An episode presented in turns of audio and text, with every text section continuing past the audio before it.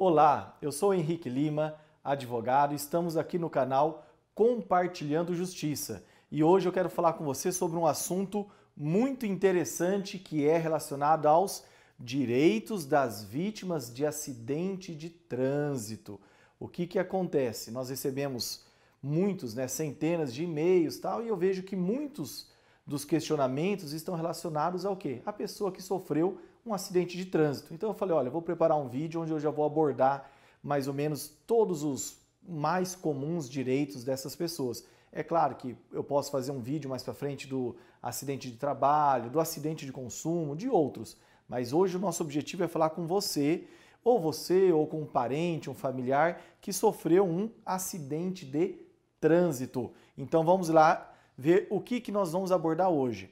Eu selecionei quatro aspectos, tá bom? Nós vamos falar sobre a indenização que o culpado pelo acidente tem que pagar, os direitos que essa vítima do acidente de trânsito pode ter perante o INSS, o pessoal pergunta muito sobre isso, a questão do seguro obrigatório, uma explicaçãozinha rápida, e a questão do seguro contratado, que também as pessoas fazem, as vítimas ou os familiares costumam fazer essas perguntas, tá bom? Então vamos começar? Esse aqui é apenas um índice que eu preparei. Agora nós vamos entrar em cada um desses aspectos. Primeiro, indenização a ser paga pelo culpado ou pelo responsável pelo acidente. A primeira pergunta que deve ser feita nessa, nessa, nesse aspecto é: de quem foi a culpa? Isso é crucial, isso é fundamental. Muitas vezes existem acidentes em que a pessoa nos procura falando assim, do Brasil inteiro. A gente recebe e-mail, recebe ligações de vários lugares e as pessoas chegam e falam: Doutor Henrique, eu tenho direito a uma indenização? Daí a gente faz o quê? Tem que analisar de quem foi a culpa. Quem foi o causador do acidente? Quem foi o responsável pelo acidente? Ou quem foi o culpado? Então existem várias situações em que, infelizmente, o próprio culpado foi quem está lá na, quem está na pior, por exemplo, a gente atende muito problema de motociclistas, né? A pessoa que está na, na moto indo trabalhar, ou às vezes num momento de lazer, e acaba sendo atropelada, tem uma colisão, e daí ela fala, ah, eu quero uma indenização. Só que quando vai avaliar o boletim de ocorrência, às vezes ela foi a culpada. Então, primeiro caso, a gente tem que avaliar de quem foi a culpa. O que, que é muito frequente a gente atender? Preste atenção, existem milhares de possíveis dinâmicas, mas o que, é mais comum que a gente atende com frequência? A questão, por exemplo, da placa de pare. A placa de pare tem demais, que é o, motociclista está lá na preferencial e daí vem um, um condutor de um veículo distraído no WhatsApp, no YouTube, é, no telefone e acaba passando direto numa placa de pare. Daí esse é um caso clássico que acontece com muita frequência. É óbvio que quem desrespeitou a placa de pare nesse caso, essa pessoa é culpada. Outro caso que é muito comum também é quando envolve a questão do semáforo, né? O, o sinaleiro, né? O sinal. Poxa, para quem que estava vermelho o semáforo? Isso é um, é um problema que tem que ser provado daí na justiça. Às vezes o motorista de um lado fala que o sinal estava verde para ele e o motorista do outro fala que estava verde para ele. Daí a gente tem que ver quem tem as melhores testemunhas, qual testemunha está falando a verdade, para a gente tentar descobrir. Outra situação que é comum também relacionada a essa questão da culpa, que eu sempre chamo atenção, é a tal da mudança de faixa. Sabe quando ah, o motorista está lá transitando, por exemplo, na faixa da direita e ele quer ir para a faixa da esquerda, não dá seta, não dá nada, simplesmente entra. Então acaba o quê? Essa, essa pessoa que fez essa mudança de faixa sem a devida cautela sendo a culpada pelo acidente. Ou, às vezes, a pessoa está lá com o carro estacionado e sai, de repente, sem prestar atenção quem vinha no fluxo, lá no, na rua, na, na, no trânsito, e acaba batendo o veículo também. É óbvio que essa pessoa que teve essa, essa vamos falar, essa, essa mudança ou essa saída brusca para entrar na, na avenida, acaba sendo a culpada. Quer ver um outro caso que tem? Esse daí eu atendo demais no interior. Vou falar assim, no interiorzão do Brasil. Sabe aqueles municípios menores, É, as capitais são mais sinalizadas, mas nesses municípios menores é muito comum que acidentes causados por falta de sinalização, onde às vezes é, em quebra-molas, infelizmente acontece muito. Tem um quebra-molas que ele não tem, ele nem está pintado e nem tem aquela sinalização vertical, aquela sinalização de antecedência, né, avisando que tem um quebra-molas, e de repente alguém está lá. Quem é da cidade acaba sendo acostumado, mas a pessoa que é de outra cidade vai visitar aquele lugar, acaba o motoqueiro, por exemplo, o motociclista acaba atropelando o quebra-molas, perde o controle e cai e se machuca. Isso é algo que acontece. Então, nesse caso, a pessoa fala: ah, não, a culpa é do próprio motociclista. Negativo. Se houve falta de sinalização, o problema é do poder público, daí a indenização é contra o município. Às vezes pode ser contra o Estado, se é uma rodovia estadual, ou contra a União, se é uma rodovia federal. Da mesma forma, já que estamos falando dessa, desse, dessa questão da culpa da administração pública, da mesma forma quando há buracos na pista. As pessoas acham, ah, tem um buraco, é uma fatalidade. Negativo, o poder público tem a obrigação de manter as vias em condições adequadas de uso. Então, buracos também têm responsabilidade de quem? Do poder público, né? do Estado, vamos falar do governo, como as pessoas costumam dizer. Então, preste atenção. É muito importante a gente verificar de quem foi a culpa pelo acidente. Mas enfim, vamos falar aqui. Ok, a culpa não foi, vamos falar assim, do motociclista ou do ciclista, né? Eu pedalo, então vou, puxar a saidinha para o ciclista. O ciclista sempre está certo. A gente sabe que não é bem assim. Mas às vezes não foi, às vezes foi o motociclista que estava lá andando e de repente um carro passou direto na placa de par e pegou ele. Então, esse é apenas um exemplo. O que essa pessoa pode ter direito? Nós vamos falar agora das indenizações. Mas antes eu ainda quero abordar o seguinte: quem vai pagar essa indenização? Por que, que eu coloquei esse tópico? Mas, doutor, o que, que o senhor quer dizer com isso? Às vezes, o, você, a gente entra com ação não apenas contra o motorista do veículo que desrespeitou a placa de pare, no nosso exemplo, mas o dono do veículo, que às vezes não é o mesmo que o motorista, ele também pode ser responsabilizado. Ah, emprestou o carro para o amigo, o amigo é, acabou causando um acidente. O dono do carro vai responder. Ah, às vezes a pessoa estava dirigindo a serviço da empresa, de, da empregadora dela. A empresa vai responder pelo acidente. Ah, o carro, é... às vezes a pessoa tinha um seguro. Daí fala, mas quem que vai pagar? É a seguradora desse veículo ou é o próprio motorista? Quando ela contrata um seguro, é, é justamente para isso, para dar essa garantia. Agora, se ele contratou um seguro no valor muito baixinho de apólice, por exemplo, 10 mil, 20 mil, às vezes a seguradora vai pagar a parte dela, que está no contrato, e o motorista e o dono do carro acaba pagando o quê? A diferença, porque muitas vezes as indenizações podem ser de valores bem superiores ao da apólice. Então, assim, por isso a pergunta: quem vai pagar a indenização? Pode ser o, o motorista do veículo, pode ser é, o proprietário do veículo, pode ser o empregador, se a pessoa estava a serviço, pode ser a seguradora, se havia um contrato de seguro. Então, é, tem que ficar atento a isso também. E o que eu coloquei aqui? Logo no começo. Por favor, se esse, espero que esse vídeo vale para você pelo menos para isso cuidado ao fazer acordo com o causador do acidente. Olha, o que a gente vê de situação em que a vítima está lá, fragilizada, no hospital, vamos, vamos fazer uma brincadeira triste, né, que acontece muito, está lá com a perna para cima, com aquele, o pessoal chama de gaiola, aquele Lizarov, né, quebrou a, a tíbia, quebrou o fêmur, está lá numa situação difícil. Às vezes ele está sem receber do INSS, que a gente vai falar daqui a pouco. Às vezes essa vítima está lá com conta em atraso, está faltando comida em casa. Daí o que acontece muitas vezes? O causador do acidente, o culpado pelo acidente, vem com uma proposta de acordo. Fala: olha, que situação difícil, nossa, que triste, eu, não, eu jamais queria fazer isso com você. Realmente, não queria mesmo. Mas aconteceu, ele tem que arcar com as consequências. Olha, agora vamos fazer um acordo. Eu te dou aqui 10 mil reais, 20 mil reais, você assina para mim um documento e a gente resolve por aqui, já te ajudo, você fica tranquilo.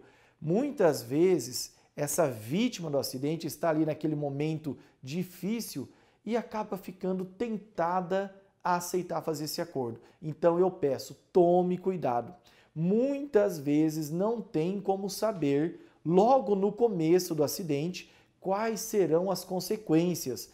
Olha, às vezes uma dorzinha no joelho, quando a pessoa sai do hospital, fica lá dois, três dias no hospital, daí está sentindo uma dorzinha que está incomodando, está piorando. Ela vai fazer uma, um tratamento com um especialista e essa dorzinha é um rompimento de um ligamento do cruzado anterior, posterior, algo, algo grave. E a pessoa pode ter que fazer uma cirurgia, pode ter que pôr uma prótese no joelho, sabe? Fazer algo grave, algo, algo assim bastante é, invasivo que pode prejudicar o emprego dessa pessoa, a vida, sei lá, é, de lazer dessa pessoa, a vida doméstica dessa pessoa que não pode mais ficar em pé, não pode mais caminhar direito. Então, o que eu quero dizer? Que às vezes algo que pode parecer muito simples no começo pode acabar tendo consequências terríveis. E no começo, dificilmente a vítima tem como avaliar a gravidade. Então, se eu puder dar uma dica para você muito importante nesse momento é não faça acordo. E se você pretende fazer um acordo, procure um advogado que você confie, peça para ele olhar o documento, né, o documento que na verdade é uma transação extrajudicial, o documento que o causador do acidente vai apresentar para você assinar porque muitas vezes naquele documento você está abrindo mão de todos os seus direitos, que daqui a pouquinho nós já vamos na próxima tela começar a falar de cada um deles, tá bom? Então fique atento com isso. E se você falar, doutor Henrique, eu já assinei esse acordo e agora não tenho mais direito? Depende. Existem casos em que a gente analisa o documento assinado e vê que ainda dá para discutir alguns direitos, e existem casos que não tem mais o que fazer. Então fique atento a isso tá bom? Vamos continuar nosso vídeo dando mais dicas para vocês, informações sobre os direitos das vítimas de acidentes de trânsito. A próxima, a, o próximo aspecto agora é falar do seguinte: o que que a gente pode ter? Eu costumo descrever em três direitos, três direitos. Primeiro, danos morais, é, eu coloquei aqui em segundo, ressarcimento de todos os gastos. E terceiro, indenização por aquilo que deixou de ganhar. Eu vou explicar cada um deles, calma lá. Na verdade, o 2, que é o ressarcimento de gastos, e a questão do que deixou de ganhar, que é a pensão, eles são meio misturados. A gente, no direito, chama de danos materiais. Mas eu fiz assim porque a minha ideia não é comunicar esse vídeo ao advogado, é, mas à vítima, a pessoa que está sofrendo, ao familiar da vítima, para ajudar, tá bom? Então vamos ver, danos morais, o que, que é isso? Aquele, aquela dor física sofrida, aquele abalo moral, abalo psicológico, aquele, aquela angústia sem saber como vai ser a vida depois que tiver alta, depois que terminar o tratamento, se vai voltar para o emprego e vai continuar é, conseguir, vai continuar desempenhando a função, se não vai perder o lugar, sabe todo aquele medo, angústia, sofrimento, tudo isso entra dentro dessa parte dos danos morais. E o que, que é o dano moral? O juiz vai determinar um valor em dinheiro, em espécie, em pecúnia, que a gente fala no direito, para que de alguma maneira compense toda essa dor e esse sofrimento. Como que é o valor, doutor Henrique? Isso é difícil a gente falar. Mas assim, eu vou falar valores média, a gente atua bastante nisso, então vou falar média, e é claro que pode ser muito maior ou muito menor. Por exemplo, uma lesão muito simples, às vezes quebrou o braço, quebrou o braço, colocou um pino, um pino não, colocou gesso, tal, sarou. É, foi temporário, ficou lá, sei lá, 60 dias sem trabalhar. O juiz, no caso desse, vai dar, sei lá, 10 mil, 8 mil, 15 mil reais. Agora, não, não foi o braço, né? Foi o cotovelo, ou o braço inteiro, foi o cotovelo. O motociclista estava lá, caiu de moto, lesionou o cotovelo ou o joelho, por exemplo. Já vai ter um reflexo na vida profissional dessa pessoa. Foram exigidas, por exemplo, algumas cirurgias, duas, três cirurgias, sessões de fisioterapia. Daí o médico lá na frente, porque nesse processo será feita uma perícia médica, né? Lá na frente esse médico fala que é uma lesão permanente, então as indenizações já mudam bastante. O juiz já pode dar um juiz, vamos falar, muito bonzinho com o causador, com o culpado pelo acidente, pode dar lá 20, 30 mil, mas nós temos decisões de 200 mil reais, o juiz determinando pagar 200, 100, 80 mil reais. Por quê? Porque entende que uma lesão permanente, é, o causador, o culpado pelo acidente, vai desembolsar uma quantia, uma grana ali, vai pagar, ok? E esse, essa vítima daqui 30, 20, 40 anos vai estar ainda sofrendo as consequências. Por isso, uma, uma, um valor muito superior. Né? Agora, e no caso de morte? No caso de morte, eu vejo decisões falando de 80, de 150, de 200 mil reais. Daí você pode falar, mas doutor Henrique, é o mesmo valor de uma sequela, de uma lesão permanente? Na justiça acaba sendo, avaliado, acaba sendo avaliado assim. Às vezes eles determinam para um caso de morte um valor até inferior é, a uma invalidez permanente. Por exemplo, uma pessoa se torna cadeirante por causa de um acidente. Às vezes o juiz vai determinar o quê? Sei lá, 150 mil reais, 200 mil reais. E às vezes, no caso de morte, o mesmo juiz determina 100 mil reais, um valor menor, porque entende que aquela lesão que vai se prolongar no tempo é pior do que o falecimento concorde ou não, estou falando como é na justiça. Não vou dizer que eu concordo com esse ponto de vista, porque só quem perdeu um familiar sabe também qual é o sofrimento e quem ficou com uma lesão permanente sabe também qual é o sofrimento. Então é muito difícil falar se está certo ou está errado, mas eu estou te dizendo média de valores, tá bom? Não quer dizer que você vai ganhar isso ou, ou que não pode até ganhar mais que isso. O que é importante nesse caso? Eu tenho um artigo sobre esse tema, exatamente esse tema direitos das vítimas de acidentes de, de trânsito. E nele eu abordo o seguinte: com relação aos danos morais, quando você vai contratar um advogado, tenta relatar para ele tudo que você sofreu.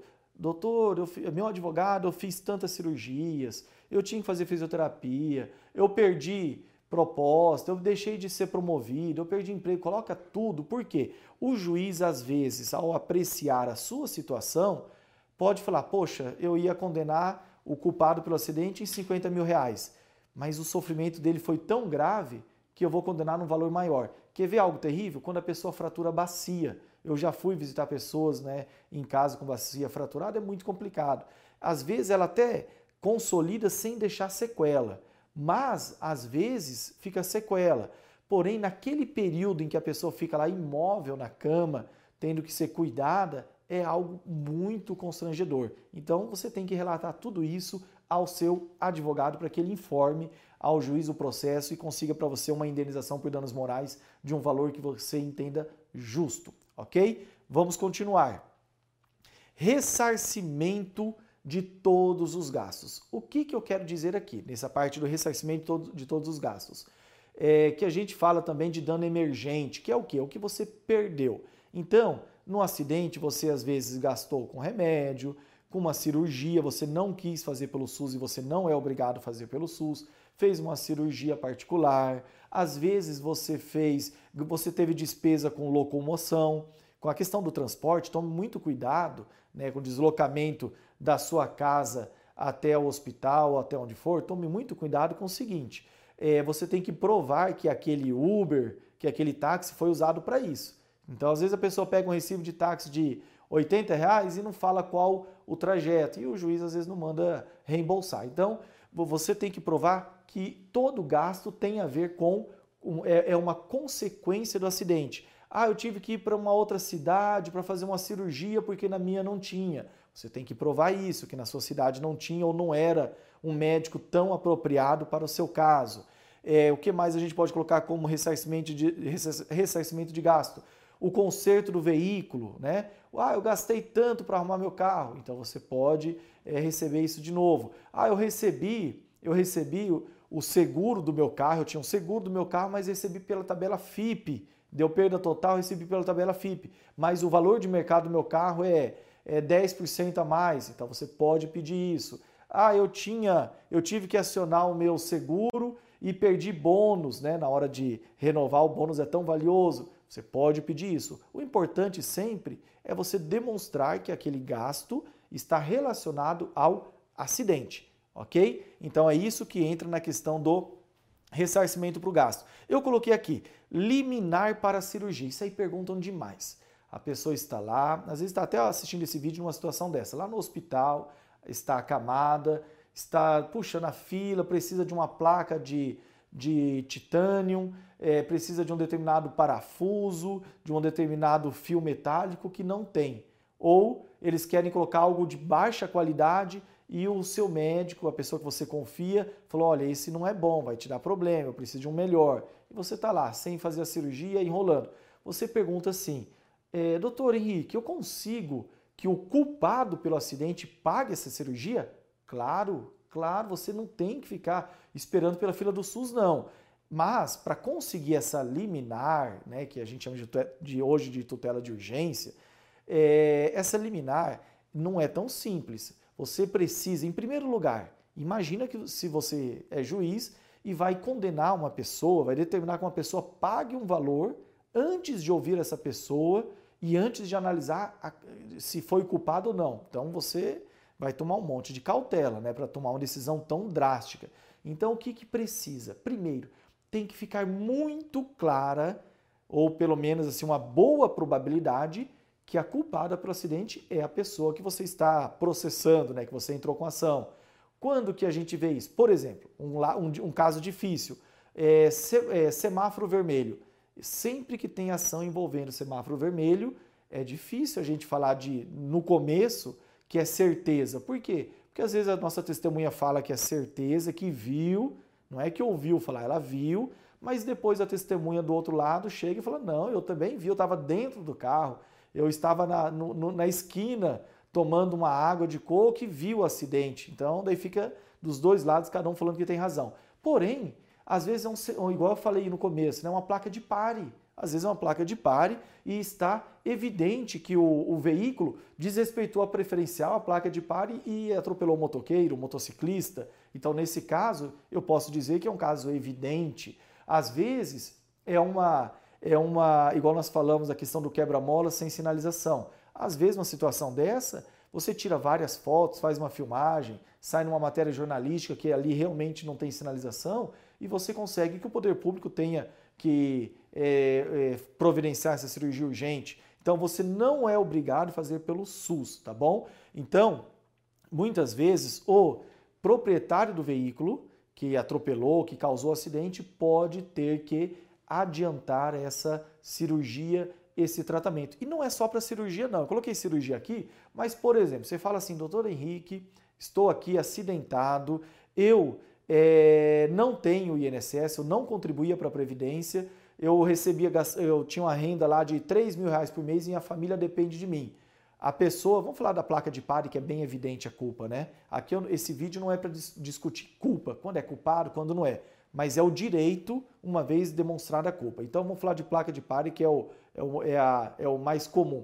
Então, eu estou aqui, doutor Henrique, ganho 3 mil por mês, minha família depende de mim e o culpado é, não quer me ajudar todo mês. Eu consigo que ele pague para mim uma pensão até eu terminar o tratamento? Claro, você tem direito. Tem que ver se ele tem condição. Mas se ele tiver condição financeira, até você terminar o tratamento, pode ser contrate um advogado de confiança, um advogado que entenda desses direitos, pode ser que você consiga essa liminar, né, essa tutela de, de urgência, tá bom? Então, isso é muito importante.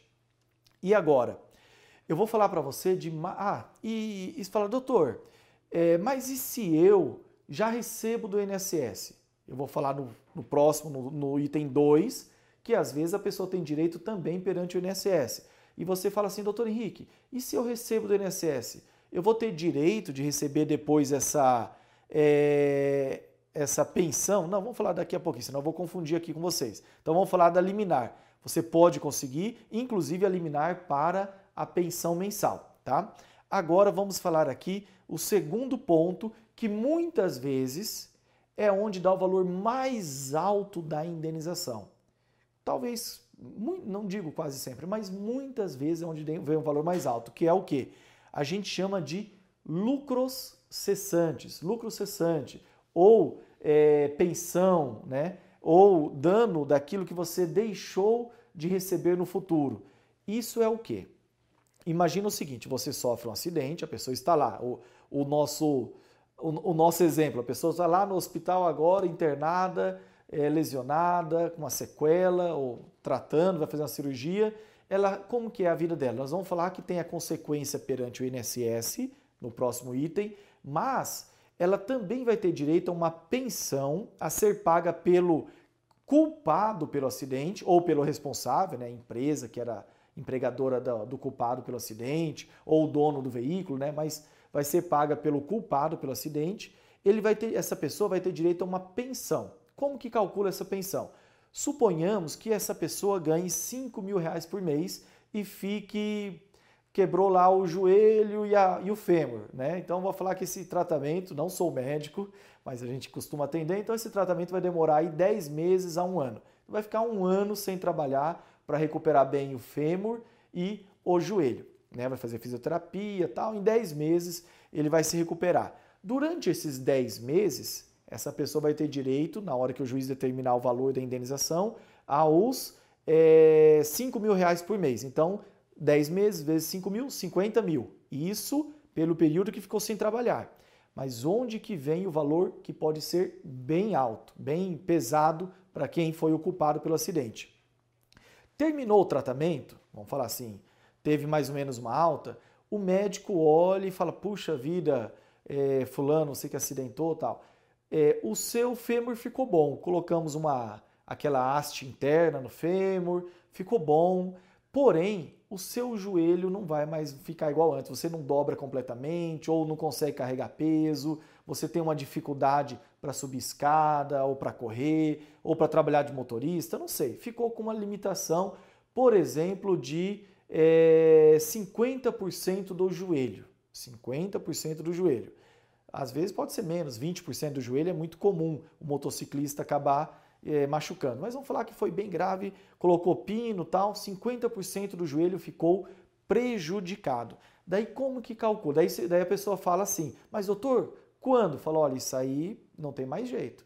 Isso daí é permanente. Né? A não ser que inventem um tratamento diferente tal, mas ah, pela medicina hoje você vai conviver com esse problema.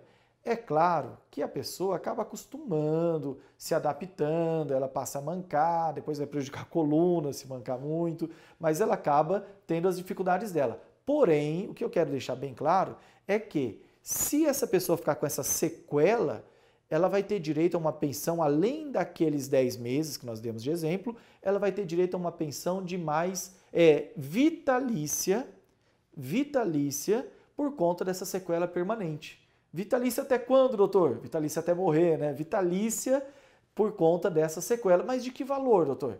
Se a pessoa ganha 5 mil reais, essa pensão vai ser do quê? Se a gente está falando que é metade do joelho, o juiz, na verdade, vai mandar fazer uma perícia para o médico do juiz apurar, falar quanto que prejudica o trabalho.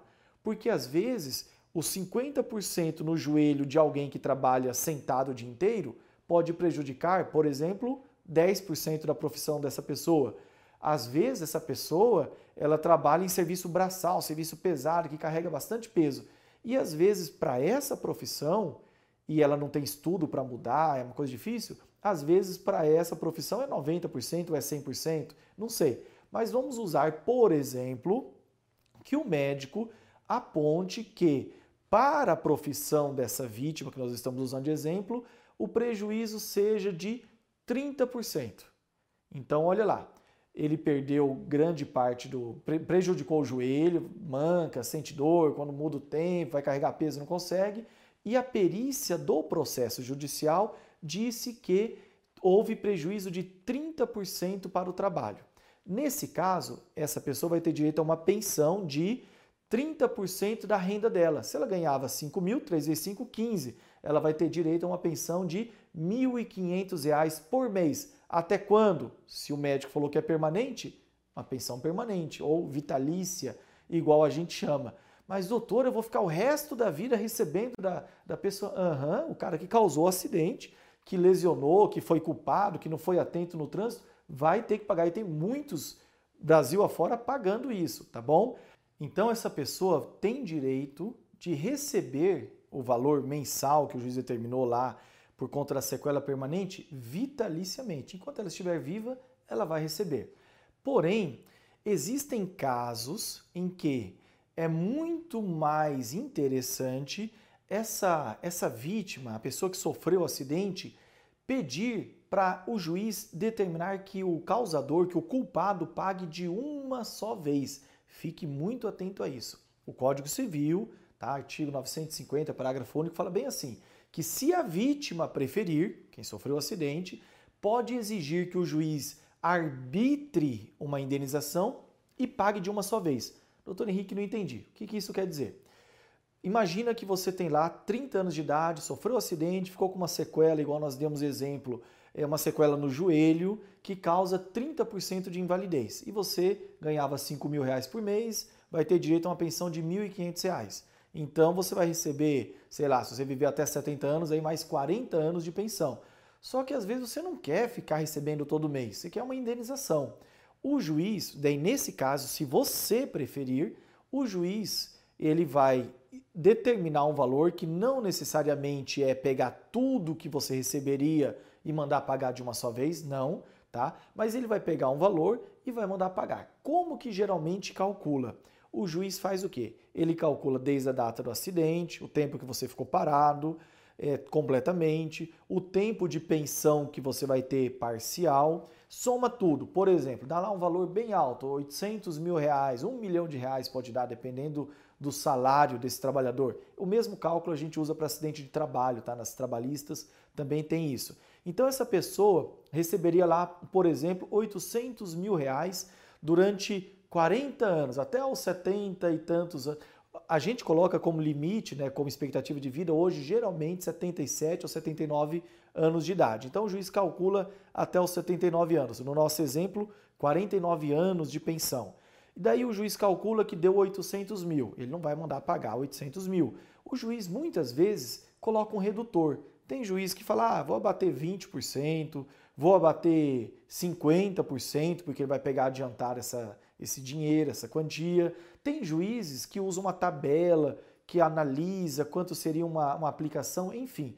Mas sempre, quase sempre, dá um valor bastante elevado. Então, fazendo agora, antes da gente encerrar, uma, um apanhado. O que, que nós temos aqui?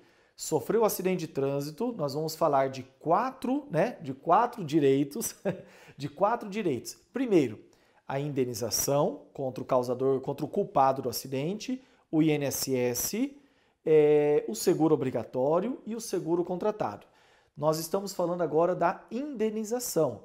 E da indenização nós falamos de três coisas: danos morais, é, ressarcimento por qualquer despesa que foi causada pelo acidente e, terceiro, uma pensão por conta da, de a pessoa ter ficado sem trabalhar um tempo e às vezes até ter, por, por a pessoa ter ficado com uma invalidez parcial, com uma limitação, tá bom? Então, o contra o causador do acidente, ela pode ter direito a essas três coisas que eu expliquei para você.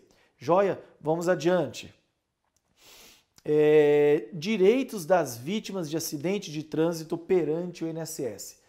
Como que funciona? Eu até tenho um vídeo, tá? Vou recomendar você assistir, em que eu dou dicas para quem vai passar pela perícia do INSS.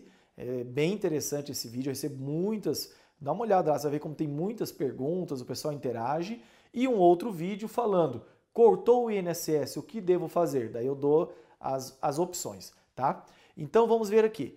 Quando sofre o acidente, os primeiros dias, os primeiros 15 dias de alguém que é empregado, fica difícil se eu falar do empregado e o desempregado e o autônomo e o doméstico. Tá? Vou falar do empregado que é o, é o mais comum, tá? Mas o empregado, durante 15 dias, ele vai receber o salário do empregador. Ah, mas não foi culpa do meu patrão. Não importa. O patrão tem que pagar durante 15 dias o salário desse empregado. Se o problema é um pouco mais grave e essa pessoa vai ficar algum tempo afastada, maior, mais do que 15 dias, né? Então, a partir do 16º dia, o, esse, essa vítima vai receber o benefício do INSS.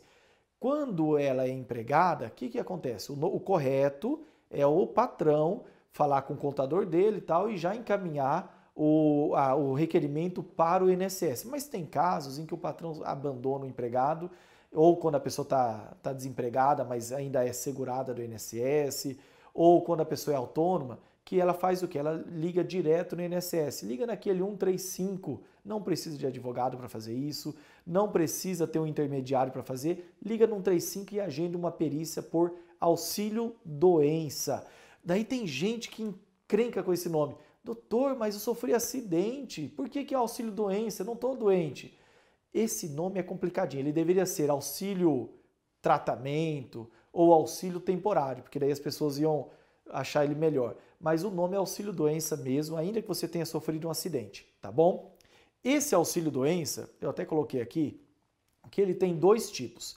Auxílio doença comum, se o seu acidente de trânsito não tem nada a ver com trabalho, e auxílio doença por acidente de trabalho ou auxílio doença acidentário, se o seu acidente de trânsito também foi um acidente de trabalho. Você estava, você é moto entregador, está fazendo uma entrega para o seu empregador e sofre um acidente. Além de um acidente de trânsito, é um acidente de trabalho. O valor do benefício, não se preocupe, é o mesmo.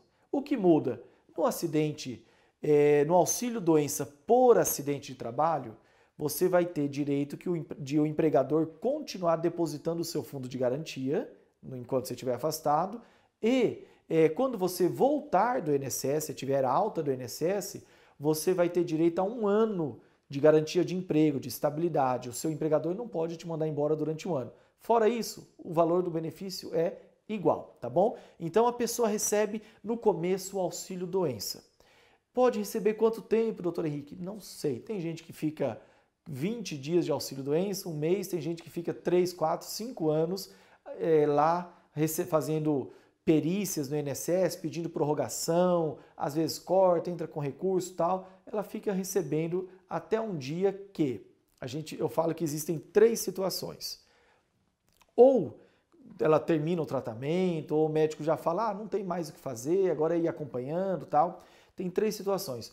Ou essa pessoa ficou completamente recuperada, ficou completamente recuperada, e daí ela volta a trabalhar, ótimo, graças a Deus está bem ou essa pessoa ficou completamente inválida. Nesse caso, essa pessoa tem direito a receber o quê? Aposentadoria por invalidez. Imagina, a pessoa trabalhava, ficou doente, ficou afastado de receber auxílio doença durante dois anos e o médico falou: não tem mais o que fazer, você não vai mais voltar a andar, ou seus joelhos quebraram os dois, não tem mais como trabalhar. Nesse caso, o, a, a junta do INSS encaminha, a perícia do INSS encaminha para uma junta onde ela vai ser submetida a uma perícia por três profissionais que avaliarão do INSS se ela deve ou não ser aposentada por invalidez.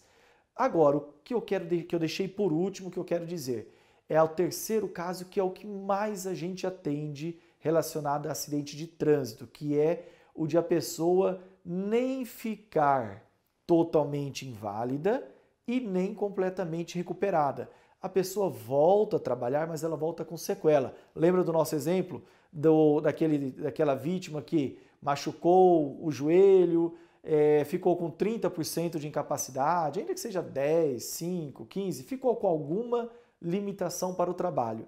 Isso é muito comum, né? Joelho, punho, as articulações costumam deixar mais sequelas é, do que só os ossos, né? Mas existem casos e casos, como eu falei no começo do vídeo.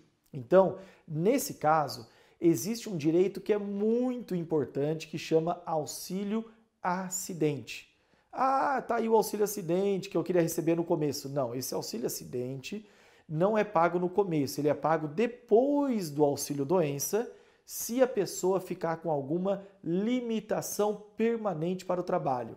A lei fala quando, a, a, quando resulta sequelas que causem limitação para o trabalho. É o que a lei fala tá bom? Então é muito importante esse direito e muitos voltam a trabalhar, acostumam ali com a elas se adaptam, elas começam a andar de um jeito diferente ou começa a fazer menos força no braço afetado, usa mais o outro e toca a vida e deixam de ir atrás desse benefício que chama auxílio acidente. E ele é muito bom. Por quê?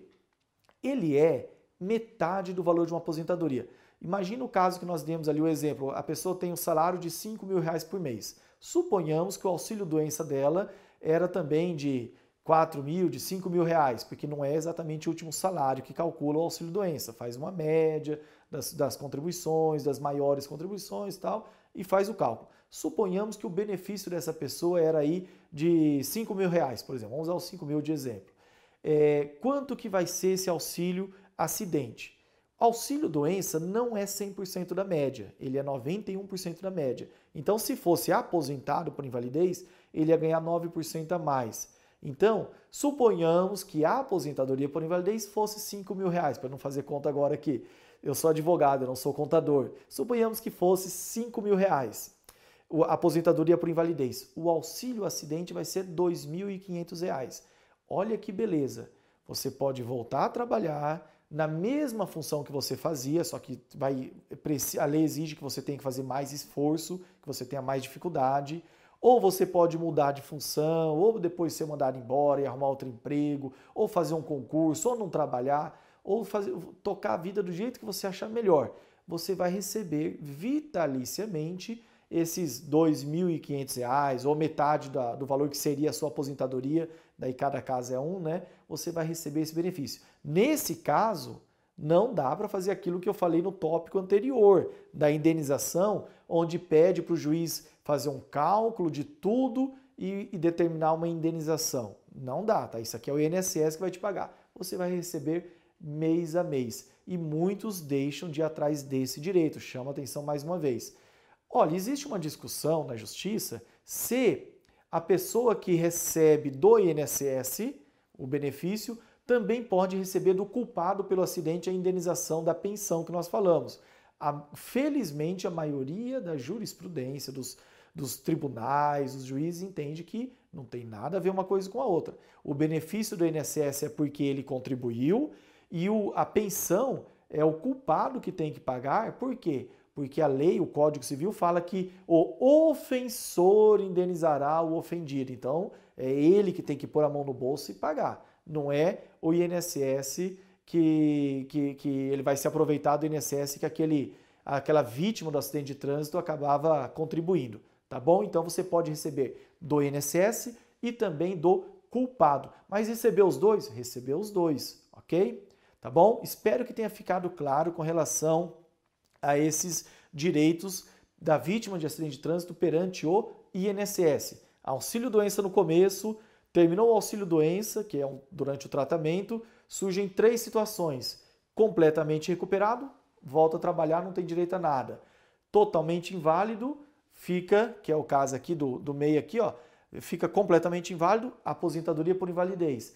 Volta a trabalhar, mas com sequela, com dificuldade, com uma limitação, auxílio acidente. Não precisa ser uma sequela muito grande, não, tá bom? Eu já tive um caso em que o, a vítima do acidente de trânsito perdeu, na perícia apurou, parece que 3% de invalidez por causa de uma lesão no punho.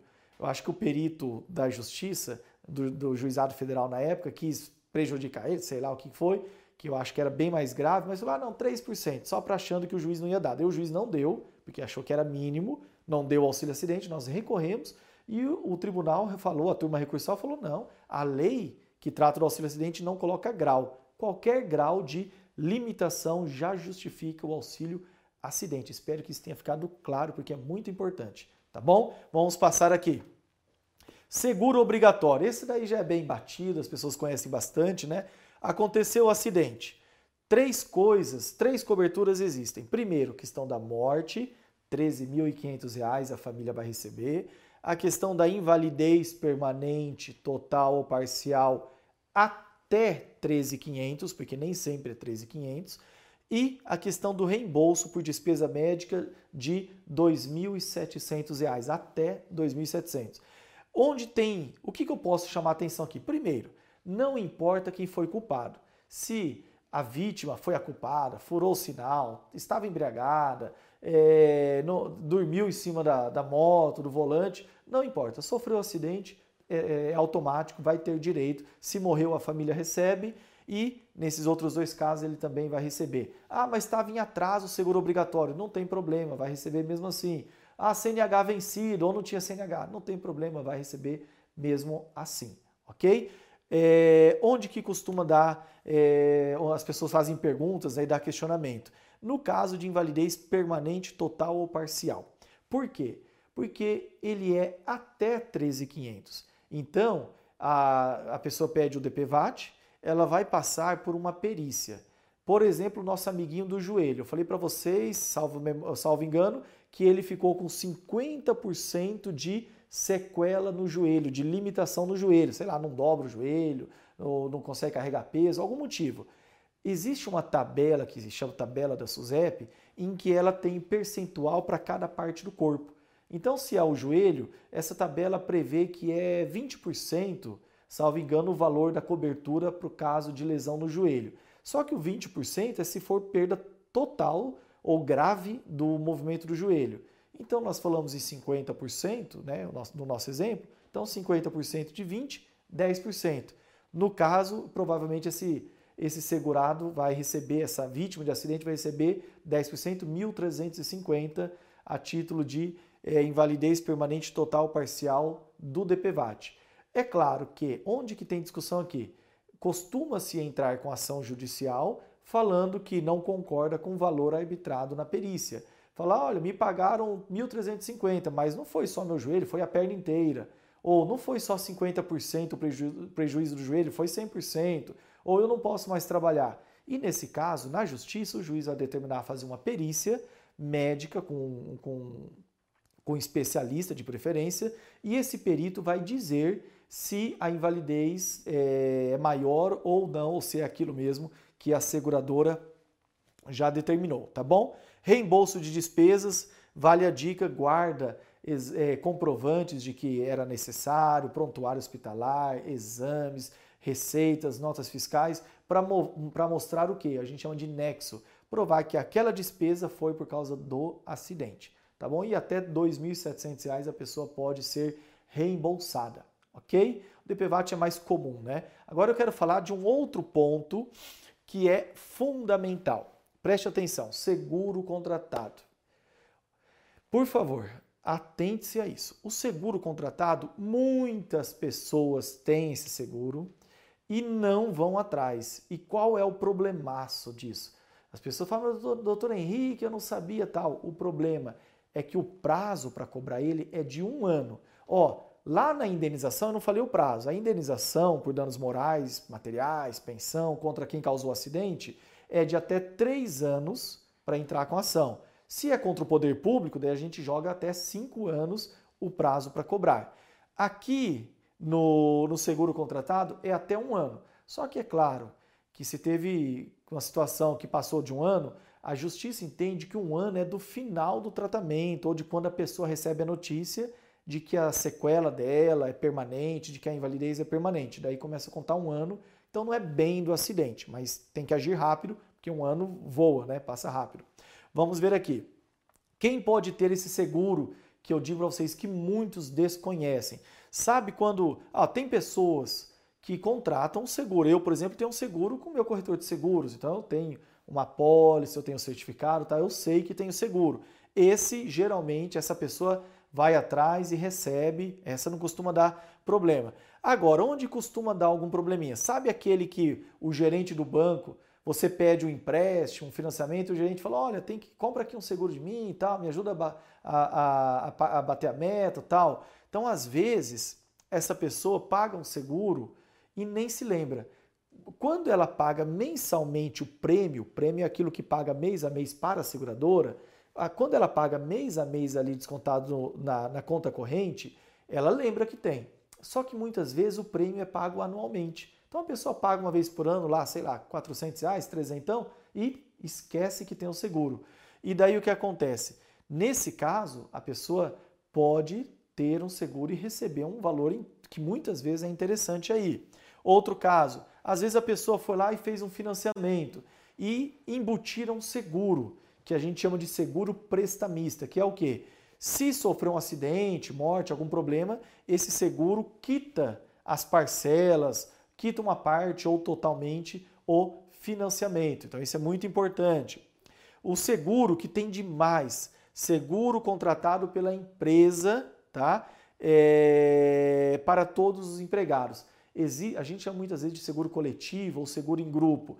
Por exemplo, os funcionários de bancos, geralmente eles né, têm um seguro em grupo, um seguro coletivo. Se eles sofrerem qualquer acidente, vai, eles vão receber. Tem bancos que descontam uma parte do prêmio do seguro, do valor da conta corrente. Por exemplo, o Itaú desconta da conta corrente do seu empregado. É, geralmente um ou duas apólices, né? Então tem que ver lá cada caso. O Bradesco, ele não, ele tem o seguro também dos funcionários, mas ele não desconta da conta corrente. E às vezes o funcionário nem lembra que tem seguro, mas tem por quê? Porque a empregadora paga o valor integral do prêmio. Então, e daí nesse caso, ele até esquece que tem o seguro. Então fique atento, ok?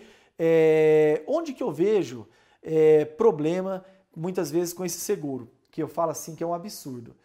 É, eu dei exemplo do banco, mas o banco, é, as pessoas são às vezes, elas vão lá, elas são do mercado financeiro, então elas sabem que tem um seguro, elas vão atrás. Mas imagina aquele trabalhador mais braçal, ou aquele trabalhador é, que não é tão atento à questão bancária, à questão de seguro, e ele sofre um acidente. Ele sabe, ele ouviu dizer muitas vezes que a empresa tem um seguro para os empregados, mas ele não sabe, isso é muito comum, tá? Ele não sabe o valor do seguro, ele não sabe qual cobertura tem, ele não sabe como que descobre, daí ele pergunta no RH. Isso eu falo que é um absurdo, né? Que fazem. É, pergunta no RH e a mulher do RH pega e fala: não, não tem nada aqui, não, não tem seguro. Por quê? Muitas vezes o empregador, o dono da empresa, contrata para os trabalhadores, só que eles contratam o seguro para caso o trabalhador se acidente trabalhando. Porém, olha a questão, olha como é importante isso. Esse seguro, muitas vezes, ele não é limitado a acidente envolvendo o trabalho, mas é um seguro que fala acidente. E daí, seja por trabalho, seja um acidente doméstico, seja um acidente esportivo, seja um acidente de trânsito, não importa o acidente, esse trabalhador vai ter direito de receber a indenização. Só que às vezes ele vai lá, pergunta na RH e a empresa oculta essa informação.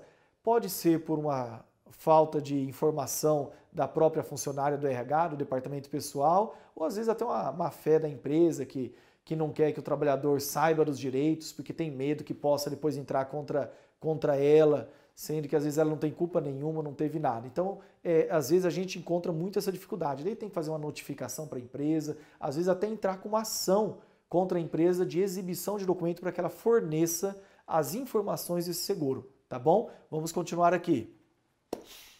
Quais as principais garantias do seguro contratado? Existem vários tipos. O que a gente mais vê? Igualzinho o DPVAT, não há diferença. A gente mais vê morte, invalidez total por doença, invalidez permanente, total ou parcial por acidente. Qual que é a diferença? O total por doença não é o caso do nosso da nossa vítima de acidente de trânsito, a pessoa ali que nós demos exemplo que machucou o joelho numa queda de motocicleta, numa placa de pare que o veículo não, não respeitou. Mas existe a, a garantia, invalidez, indenização por invalidez permanente. O médico falou que o problema no joelho é permanente, não vai voltar, vai sentir dor sempre e tal. Total ou parcial? No caso do joelho, parcial, igual nós usamos de exemplo, permanente por acidente. Então, foi um acidente de trânsito, entra nisso. É muito comum ter essa cobertura. E alguns têm a cobertura também de reembolso de despesas, tá bom? Então isso é o básico, é o que a gente mais vê. Se você ouvir dizer que a empresa tem um seguro, ou você fez um seguro em algum momento, provavelmente tem essa cobertura, ok? É, como que calcula a indenização do seguro no caso de sequela? Semelhante ao exemplo que eu dei antes. Tem uma tabela, que é a tabela da SUSEP, que a gente chama, não tabela de invalidez, e essa tabela pura, por exemplo, do joelho que nós falamos lá, 20%. Ah, amputou a perna, né? Deus me livre uma coisa tão grave, amputou a perna. Ela prevê 70% de invalidez. Então tem casos que é, tem casos não, é, quando tem o um acidente é calculado de acordo com essa tabela.